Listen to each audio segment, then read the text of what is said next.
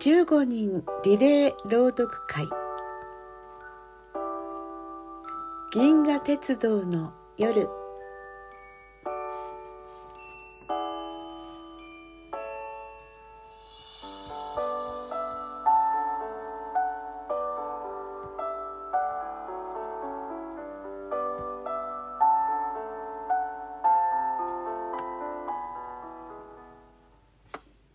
3家ジョバンニが勢いよく帰ってきたのはある裏町の小さな家でした。その三つ並んだ入り口の一番左側には空箱に紫色のケールやアスパラガスが植えてあって小さな二つの窓には日覆いが降りたままになっていました。おっかさん、今帰ったよ。具合悪くなかったの？ジョバンニは靴を脱ぎながら言いました。ああ、ジョバンニ、お仕事がひどかったろ？う今日は涼しくてね、私はずっと具合がいいよ。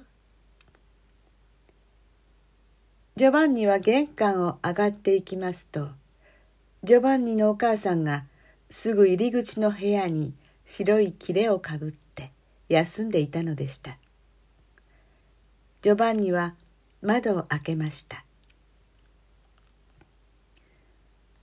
お母さん今日は角砂糖を買ってきたよ。牛乳に入れてあげようと思って。ああお前先にお上がり。私はまだ欲しくないんだから。お母さん姉さんはいつ帰ったの？ああ3時頃帰ったよ。みんなそこらをしてくれてね。お母さんの牛乳は来ていないんだろうか。来なかったろうかね。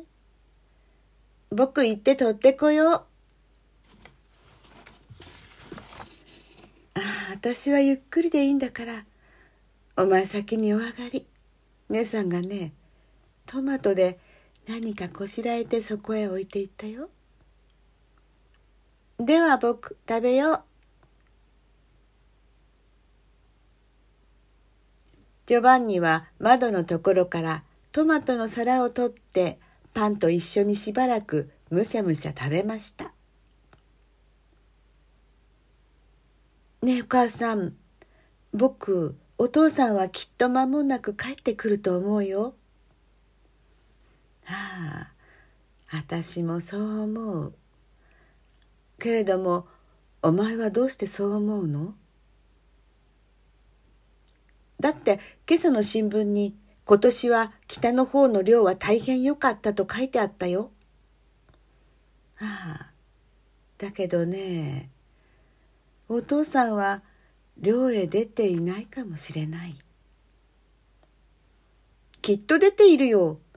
お父さんが監獄へ入るようなそんな悪いことをしたはずがないんだ。この前お父さんが持ってきて学校へ寄贈した大きなカニの甲羅だの。トナカイの角だの。今だってみんな標本室にあるんだ。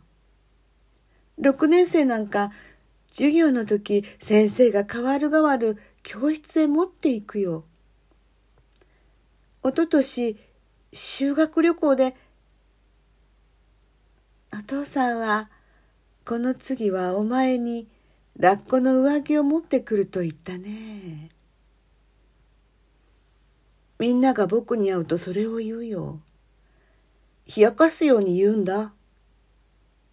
お前に悪口を言うの？うん。けれども、カンパネルラなんか決して言わない。カンパネルラはみんながそんなことを言うときは気の毒そうにしているよ。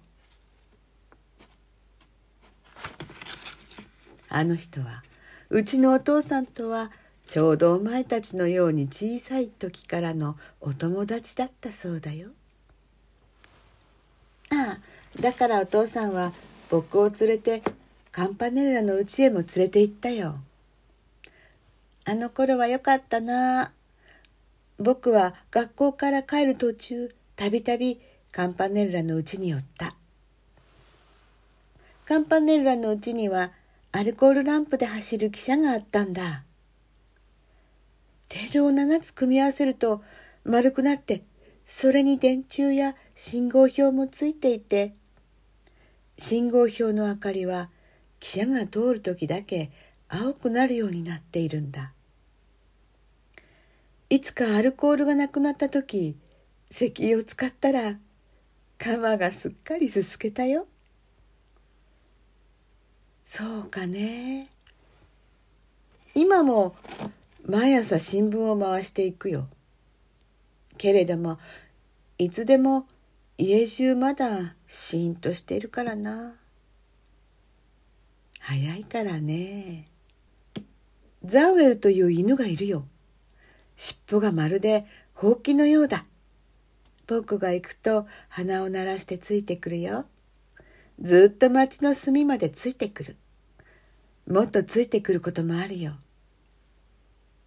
今夜はみんなでカラスウリの明かりを川へ流しに行くんだってきっと犬もついていくよそうだ今晩は銀河のお祭りだねうん僕牛乳を取りながら見てくるよ。ああ行っておいで。川へは入らないでね。ああ僕岸から見るだけなんだ。1時間で行ってくるよ。もっと遊んでおいで。カンパネルラさんと一緒なら心配はないから。ああきっと一緒だよ。お母さん。窓を閉めておこうか。ああ、どうか。もう涼しいからね。ジョバンニは立って窓を閉め、お皿やパンの袋を片付けると勢いよく靴を履いて、では1時間半で帰ってくるよ。と言いながら暗い戸口を出ました